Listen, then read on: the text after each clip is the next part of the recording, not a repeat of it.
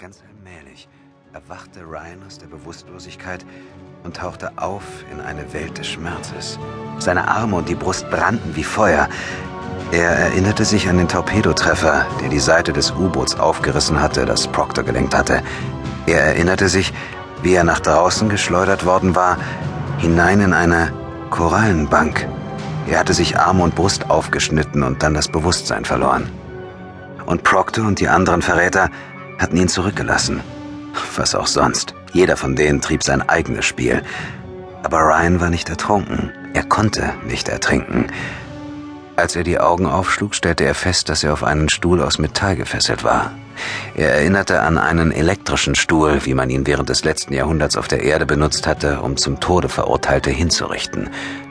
Im vergangenen Jahrhundert. Auf der Erde. Er befand sich auf der Erde, aber in einer fernen, düsteren Zukunft. Seine Arme waren so auf den Lehnen festgeschnallt, dass die Innenseiten seiner Unterarme nach oben zeigten und die Adern zu sehen waren. Er war nackt und ihm war erbärmlich kalt. Metallbänder hielten ihn fest, zogen sich auch über seine Brust. Eines der Bänder lag um seinen Hals, mit einem anderen war sein Kopf an die Rückenlehne fixiert. Als sein Blick allmählich schärfer wurde, sah er als erstes Dai Feng, die Anführerin der Wächter-Cyborgs. Verdammt! Ryan war sicher gewesen, dass diese Frau tot war. Ein Laserbolzen hatte ihre Hüfte durchschlagen. Aber dort stand sie, in ihren hautengen Anzug gekleidet, der aus einer Art schwarzem Leder bestand, nur dass es kein Leder war, sondern ein anderes Material, das es zu Ryans Zeit auf der Erde nicht gegeben hatte. Aber das war egal. Was ihn viel mehr beschäftigte, war der Gedanke, dass Dai Feng noch lebte. Sie musterte ihn schweigend. Ryan hatte den Eindruck, als hätte sie dort schon eine Ewigkeit gestanden, während er bewusstlos gewesen war. Irgendetwas wirkte merkwürdig an ihr, doch Ryan konnte es nicht benennen. Dann aber fiel es ihm auf, ihre zuvor gelblich blasse Haut hatte einen grünen Schimmer angenommen. Oder irrte er sich? Konnte er nach der langen Bewusstlosigkeit noch nicht richtig sehen? Möglicherweise lag es auch an der Deckenbeleuchtung. Ryan sah sich um. Er befand sich in einem kleinen Raum, eine Art Zelle, vielleicht fünf mal fünf Yards groß, mit niedriger Decke, die es der hochgewachsenen Chinesin so gerade eben noch erlaubte, aufrecht zu stehen. Dadurch wirkte der Raum noch beengter, noch klaustrophobischer. Das war Teil der Folter. Ja, Ryan wusste, dass Daifeng die Absicht hatte, ihn zu foltern. Dieses Miststück. An der Wand gegenüber befand sich eine Tür. Neben der Tür war eine kleine Schalttafel mit einem Monitor angebracht. Ein rotes Licht daran blinkte und das Gerät piepte ohne Unterlass. Ryan sah eine Konsole mit mehreren Schaltern und Hebeln.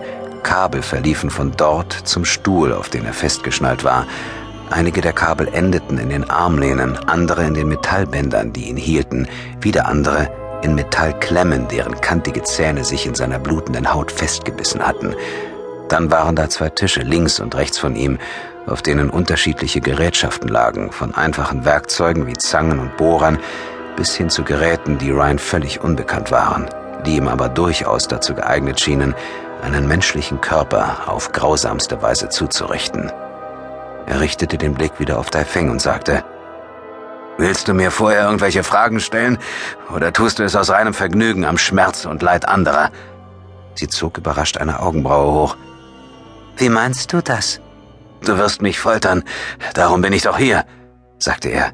Ja, ich werde dir Schmerzen bereiten, entgegnete sie. Weil du etwas von mir wissen willst, nicht wahr?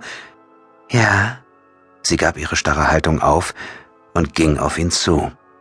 Er bemerkte, dass sie sich so grazil bewegte, wie er es in Erinnerung hatte, beinahe schlangengleich in ihrem hautengen Outfit. Wäre sie keine so eiskalte Schlechterin gewesen, er hätte den Anblick vielleicht sogar genossen, wie sich ihre unbestreitbar reizvolle Weiblichkeit unter dem Overall bewegte. Und? fragte er. Was willst du wissen? Das erfährst du später, erwiderte sie und beugte sich zu ihm herab. Dabei glitten ihre langen schwarzen Haare über sein Gesicht und seine nackte Schulter. Sie roch nach Frühlingswiese. Dann steckte sie ihm einen Gummipfropfen in den Mund und fixierte ihn mit einem Band.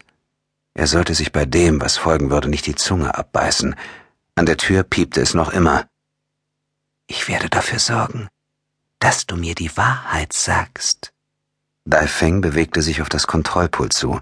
Ihr kleiner Hintern, den sie ihm dabei zuwandte, spannte das enge Kunstleder ihres Anzugs.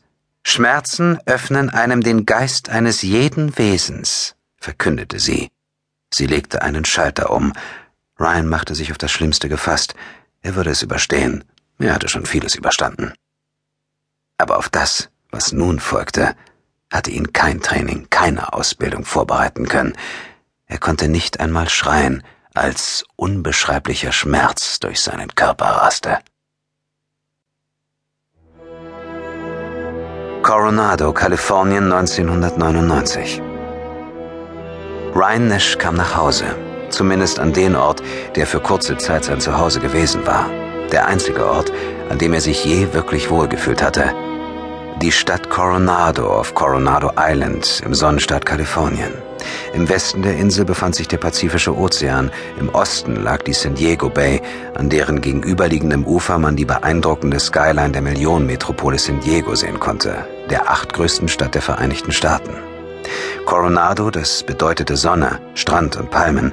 Hier lebten die Leute, die es zu etwas gebracht hatten. Hier befand sich aber auch die Naval Amphibious Base Coronado, in der eins von zwei Hauptquartieren der United States Navy SEALs untergebracht waren. Hier würde Ryan Nash die nächsten Monate verbringen, vielleicht sogar länger, wenn er erreichte, was er sich vorgenommen hatte. Er kam aus Illinois, wo er in der Naval Station Great Lakes stationiert gewesen war. Dort hatte er die Grundausbildung bei den US Marines bestanden. Er wollte nicht behaupten, dass es ein Kinderspiel gewesen war, aber auch nichts, was ihm zu viel abverlangt hätte.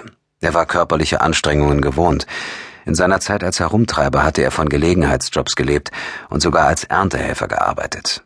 Doch Ryan hatte seine Vorgesetzten nicht nur durch seine Zähigkeit überzeugen können, auch mit seiner überragenden Intelligenz. Und es gab noch andere Fähigkeiten, die Ryan Nash mitbrachte, unter anderem seine besondere Gabe. Deshalb war das Schwimmtraining bei der Navy-Grundausbildung ein Witz für Ryan. Der Rekrut musste sich fünf Minuten über Wasser halten können und 50 Yards schwimmen. Doch Ryan hatte keine Gelegenheit ausgelassen, um zu beweisen, dass er mehr konnte, viel mehr, wobei er allerdings darauf geachtet hatte, seine Gabe, diese besondere Fähigkeit nicht zu offen zu zeigen. Er wollte nicht wieder als der Freak dastehen, als der er während seiner Schulzeit bei seinen Mitschülern gegolten hatte.